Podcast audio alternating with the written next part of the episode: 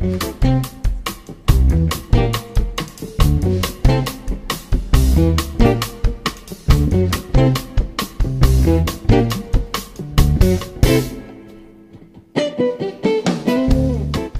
nombre es Mario Barleta, soy abogado, graduado de la Facultad de Ciencias Jurídicas y Sociales de la Universidad Nacional del Litoral.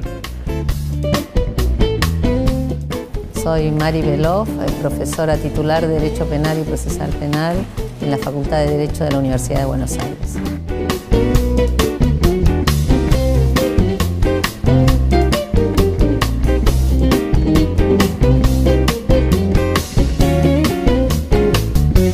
Buenas tardes Mari, bienvenida nuevamente a la Facultad de Ciencias Jurídicas de la Universidad Nacional del Litoral. Es un gusto para, para nosotros recibirte y tener estos minutos de charla contigo. Muchas gracias por la invitación, estoy encantada de estar acá y encantada también de tener esta conversación con ustedes. Bueno, Mari, ¿por qué has dedicado tanto tiempo al estudio de, de la cuestión penal y en particular la cuestión penal juvenil? Podría decir que es porque es un tema que me interesa, que es así, y por otro lado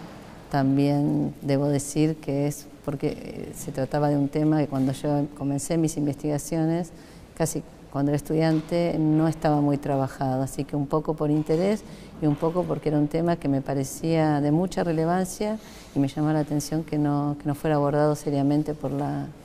por la Academia Legal. Sí, pareciera esa una diferencia entre la Academia Jurídico-Penal argentina y la europea o la anglosajona que sí le ha dedicado eh, trabajo, estudio y esfuerzo a esta, problemática, ¿no? Con los años supe eso, me llamó siempre la atención que lo que era un tema central en las discusiones penales en todos los centros universitarios del mundo, en nuestras universidades, o por lo menos en algunas, algunas de las principales, en particular la mía, no era considerado un tema que mereciera la atención de los grandes maestros del derecho penal. Mari, ¿y cuáles serían, según tu criterio, las obligaciones o los deberes de un profesor universitario en nuestros días y en esta sociedad, no? Es una gran pregunta. Justo comentábamos el otro día en una reunión de profesoras que un texto, recordado, yo recordé un texto del profesor Duncan Kennedy sobre los que hablaba sobre los deberes del, profesor universitario y del profesor, en particular el profesor de Derecho y si estamos, tenemos o no un deber no solo de entrenar a nuestros estudiantes en las habilidades propias de la, de la materia o de la profesión en la que los entrenamos, la que van a, en la que se van a graduar, sino además eh, conectar ese entrenamiento con alguna clase de compromiso ético con, con, su sociedad, con la época que les toca vivir, con el país, con la historia. Eh, y creo que el profesor universitario y sobre todo nosotros, profesores de universidades nacionales, tenemos una enorme responsabilidad en, la, en, la, en, una formación integral de los egresados que no solo tiene que ver con las habilidades específicas, sino también con ese compromiso ético, con, con los valores del Estado democrático de derecho, el cuidado del planeta también, por nombrar algunas. Mari, en tu presentación nos, nos contaste que eras profesora, que sos profesora titular de Derecho Penal en la Universidad de Buenos Aires. Omitiste decir que fuiste la primer mujer profesora titular de Derecho Penal de dicha universidad. ¿Por qué considerás que, que pasó eso? ¿Qué bueno, espero que alguna vez alguien se tome el trabajo de hacer un estudio científico para explicar, eh, eso es lo que hacemos los universitarios, tenemos, tenemos intuiciones y también tenemos que dar eh, explicaciones, así que yo en este momento solo puedo eh, hablar desde la experiencia y desde las intuiciones. Y creo que hay alguna característica de las, de las dinámicas, no solo en Argentina, he hablado con colegas europeas, en Alemania también, eh, así como a las mujeres les ha costado, les ha resultado tan arduo ocupar lugares de visibilidad y también, ¿por qué no?, de, de poder en espacios eh, públicos y de, la actividad privada. Eh, la Academia Legal y la Academia Penal no ha sido una excepción, eh, especialmente notoria. Yo creo, esto sí, también desde el punto de vista científico, si se me permite, que esto ha debido a que el derecho penal tiene algunas eh, características particulares que lo hacen o lo han hecho hasta ahora muy reacio a una mirada más amplia como la que puede eventualmente plantear eh, la preocupación de, una profesora entrenada con otro perfil, pero es solo una, intuición, no es una, no lo tengo resuelta. Habrá que recabar información válida y confiable y estudiar para... Es lo que hacemos los universitarios. Exactamente. Mari, sobre lo que sí has recabado mucha información válida y confiable y has estudiado muchísimo es sobre la cuestión penal juvenil. Creemos que sos una de esas raras excepciones dentro de la Academia Jurídica Penal que sí se ha ocupado de, esta, de este campo. Y, y a mí me surge una pregunta eh, referida a, a por qué vos considerás que en los últimos 20 o 30 años, cada vez que en nuestro país eh, nos disponemos a discutir sobre la necesidad, conveniencia de una reforma al sistema de justicia penal juvenil, parece que toda la discusión se reduce o se acota a la reducción o a la baja de la edad de imputabilidad. Porque es un, fuego artificial, es una manera fácil de plantear que se da una respuesta a un problema que tiene que tiene importancia, pero además que genera mucha alarma social. Eh, como pasa muchas veces con el derecho penal, cuando hay, se plantea hay problemas de inseguridad o se plantean situaciones de inseguridad, eh, las causas, el abordaje de las causas más profundas que generan inseguridad lleva mucho tiempo, es difícil de explicar, tiene algunos aspectos técnicos, entonces por lo general eh, aparecen fórmulas como aumentar las penas o reducir eh, los mecanismos procesales para que la gente rápidamente sea condenada o en el caso de los menores reducir la edad penal. Es como una fórmula,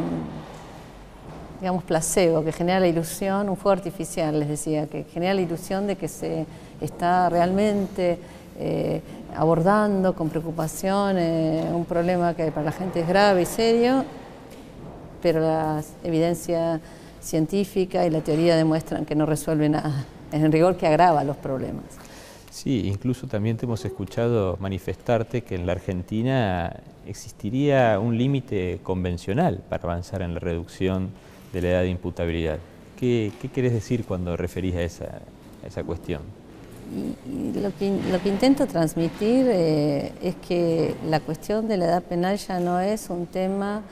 que el Estado pueda resolver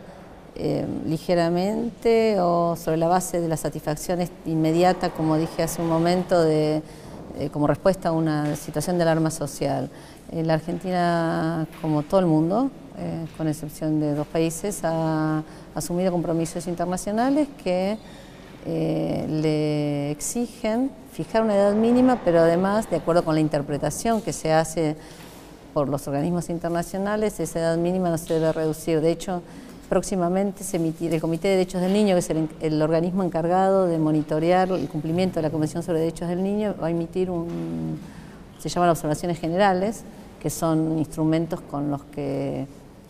la comunidad de naciones conoce cómo hay que interpretar ese tratado, el que sea, en este caso la Convención sobre Derechos del Niño,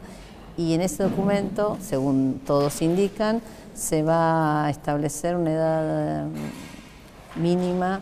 eh, de 14 años como lo mínimo tolerable y además se va a aclarar que los países que tienen edades,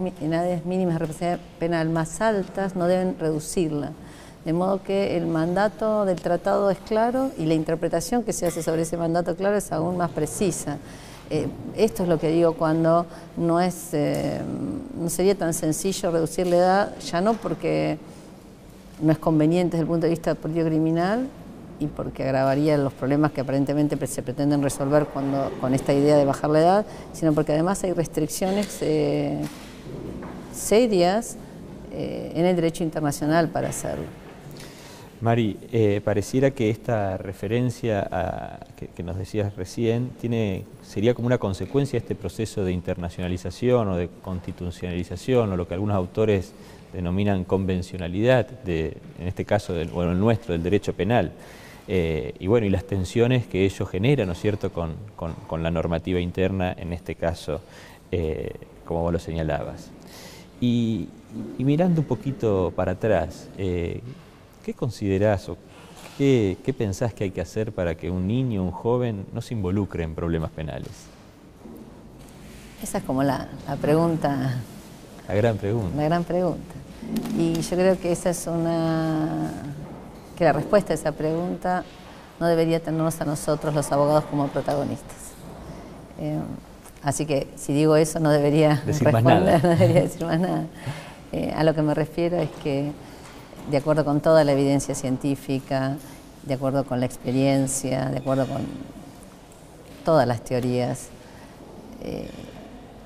lo que en este, justo, en justo en, este, esta materia, las intuiciones de la gente eh, coinciden con lo que hay que hacer para que los chicos eh, no se involucren en actividades delictivas. ¿Por qué nosotros no nos, de chicos no nos involucramos en actividades delictivas? ¿Y por qué todos los chicos que están acá en la biblioteca están estudiando? Probablemente porque hubo algo en su, en su, en su historia que, que, es lo que nos, nos, que está presente en la mayoría de la vida de las personas y que tiene que ver con, con, el cuidado, que tiene que ver con haber podido crecer dentro de alguna clase de marco de contención familiar, bien alimentado, haber podido educarse, haber podido jugar, de entretenerse, esto, el conjunto de los derechos sociales, eh, económicos que, hacen que las personas puedan crecer y desarrollarse y llevar vidas dignas, como dice la Corte Interamericana. Cuando eso falla, y, y, si falla con alguna intensidad, es donde se abre una oportunidad negativa de, del horror y que es que la que el Estado, digamos, esa, esa, esa, esa esa, esa endija, ese, ese, ese, camino que el Estado debe mirar con mucha atención porque es a partir de ahí que, que los chicos eh, empiezan a tener problemas. Eh, pero con una mirada atenta de, del Estado por garantizarle los derechos a todos los chicos, sobre todo aquellos que por sus condiciones no tienen esta, este marco que, que otros tienen, eh, probablemente los niveles de violencia y de, conflictivo, de conflictiva en la que se involucran los chicos sería mucho menor. Mari, vamos a tomarnos un descanso, una breve pausa y ya seguimos.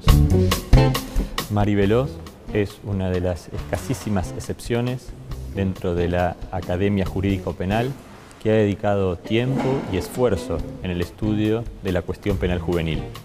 Es en la Argentina una de las referentes más importantes para trabajar dicha temática.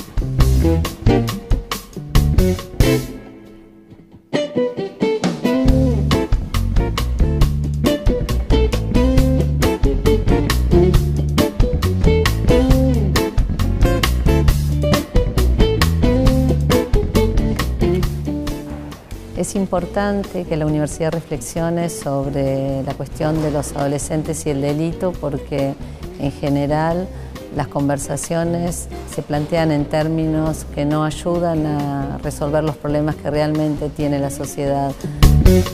Bueno, seguimos dialogando con Mari aquí en la biblioteca de la Facultad de Ciencias Jurídicas y Sociales. Mari, hasta recién nos, aclaraste eh, tu mirada acerca de que en este contexto y en este estado de situación normativa nacional e internacional, eh, es inviable la posibilidad de eh, perforar el límite de, de, edad que, hoy nuestro país rige de, de 16 años. Y, y, en consecuencia, ¿qué considerás que tendremos que hacer hoy o mañana cuando un niño de 15 años comete un delito grave? A mí me parece que lo que hay que preguntarse es qué es lo que uno busca cuando quiere cambiar las cosas. Parece como una, una forma simplista de plantearlo, pero que a veces se plantean soluciones, pero la, la, para, para, qué se, ¿para qué se quiere bajar la edad? Eh, y entonces me decías, ¿qué es lo que hay que hacer? Bueno, lo que hay que hacer es cumplir con la ley. Y la ley es bastante precisa en qué hay que hacer cuando un chico comete un delito y sobre todo si es un delito grave. Me refiero a la ley nacional y también a la ley internacional que está incorporada, como señalaste, a la Constitución. Eh, si lo que se quiere es reducir la edad para castigar más a los chicos, puede ser que algunas personas consideren que el castigo cumple alguna función útil eh, en, la, en, la, mejora de la vida de la comunidad, pero la verdad es que la evidencia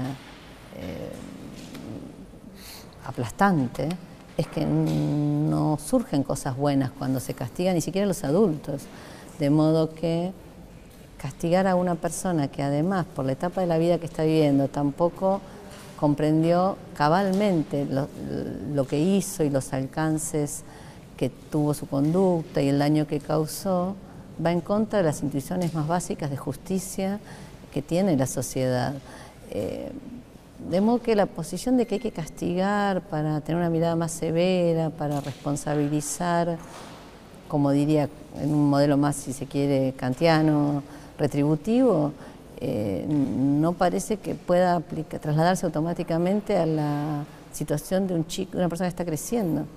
Eh, y además no cumple ninguna función socialmente útil, porque lo que hace en vez de resolverla o disminuir los niveles de violencia es aumentarlo. Ahora, yo creo entender que la pregunta va a cierta posición que, que aparece, aparecía, ahora está, creo que ya no está tan, no se escucha con tanta frecuencia, pero se escuchó hace unos 20 años, se escuchaba eh, que tenía que ver más con cuestiones procesales, porque los menores inimputables por la, por la edad eh, tenían, se encontraban en una situación eh, procesal compleja, pero que tenía más que ver no con la menor edad, sino con que los procedimientos en todo el país eran inquisitivos. De modo que se sumaba una situación de eh, intentar abordar la problemática del chico, no con un marco penal, sino con un marco más de, cuidado, de protección, pero en un procedimiento que no le garantizaba derechos o debido proceso ni a los adultos, si quieres. Entonces, esa combinación era explosiva en términos de vulneración de garantías y eso hacía, hizo pensar en algún momento que alguna solución podía ser eh, reducir la edad para darles garantías, pero ese razonamiento tiene el defecto lógico de que eh, de suponer que, que, las, que, las, garantías solo rigen cuando uno es mayor de edad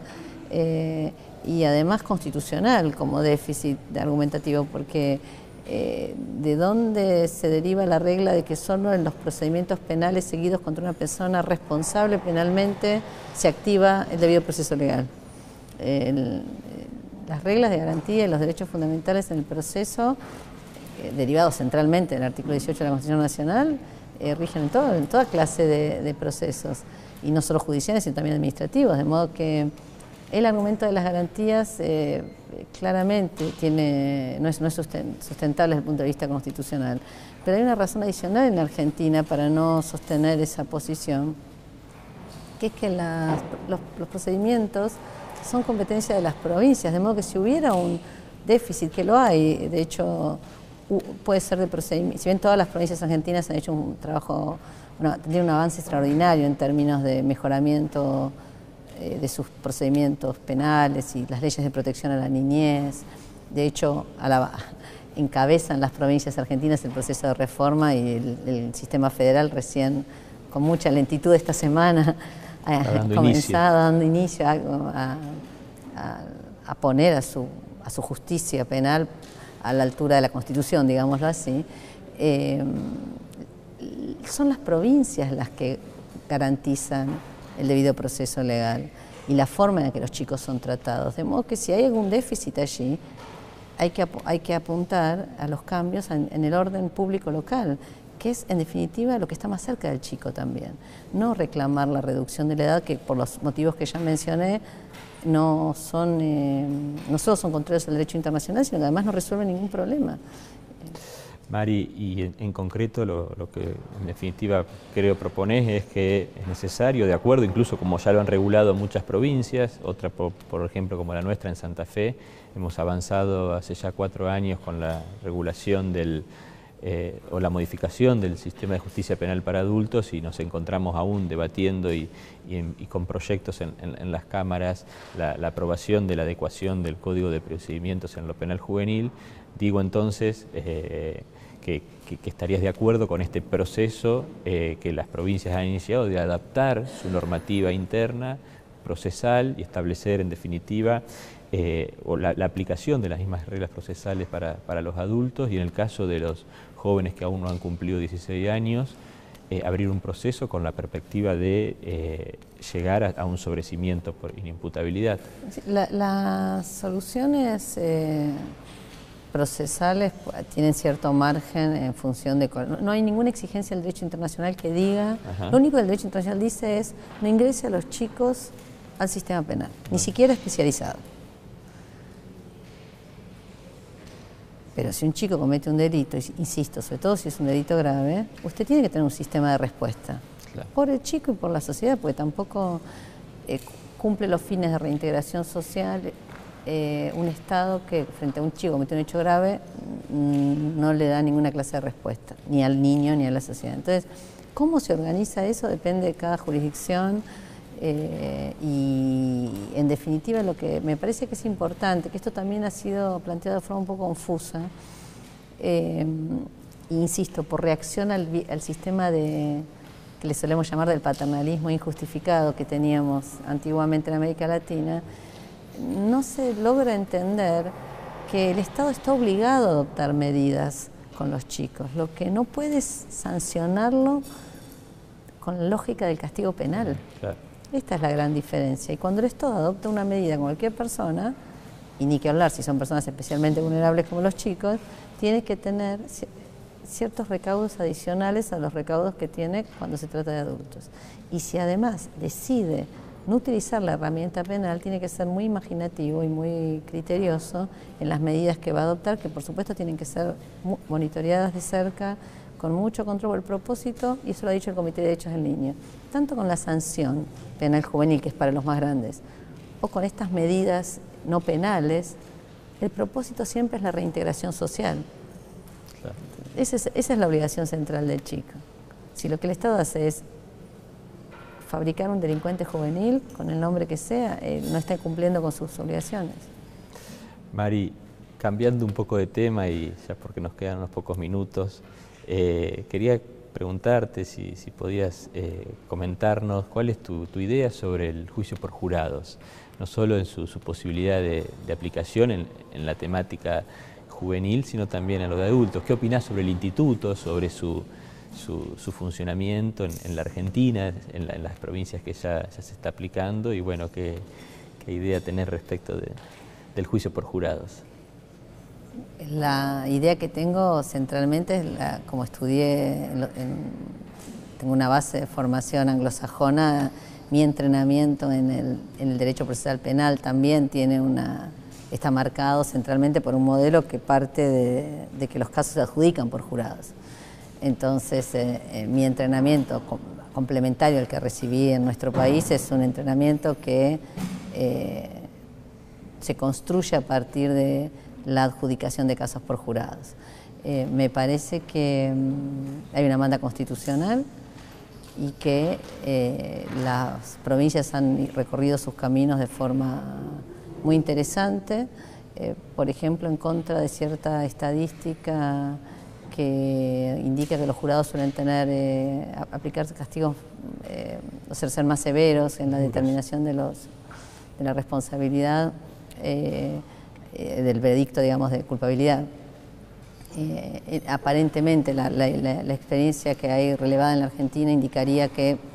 no, se está verificando eso, con lo que el temor por lo que la adopción del jurado pudiera conducir a resultados, a un sistema más represivo, parecería en algunos casos que esto no es así. de modo que sí creo que para el caso en el que la justicia penal se transformara, requeriría toda una reelaboración de,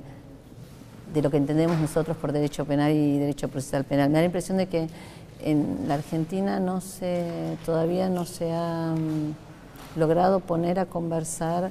el sistema acusatorio real con el derecho penal material, que en el modelo anglosajón están directamente condicionados. El, el, criminal law. Absolutamente, lo que el, common law eh, tiene una relación de dependencia casi eh, eh, inescindible con el, con el derecho material, el derecho procesal y el derecho procesal pensado a partir del jurado. Y nuestro modelo, con, otra historia, todavía no logra resolver alguna, una conversación entre uno y otro. Entonces creo que eh, de, avanzarse con, con, ese modelo deberíamos nosotros, los, los académicos, eh, empezar a, repensar nuestra teoría y nuestros modelos explicativos. Bueno, Mari, ha sido un gran placer y para mí un, orgullo compartir esta entrevista contigo. Eh, así que finalmente agradecerte y, nuevamente felicitarte por,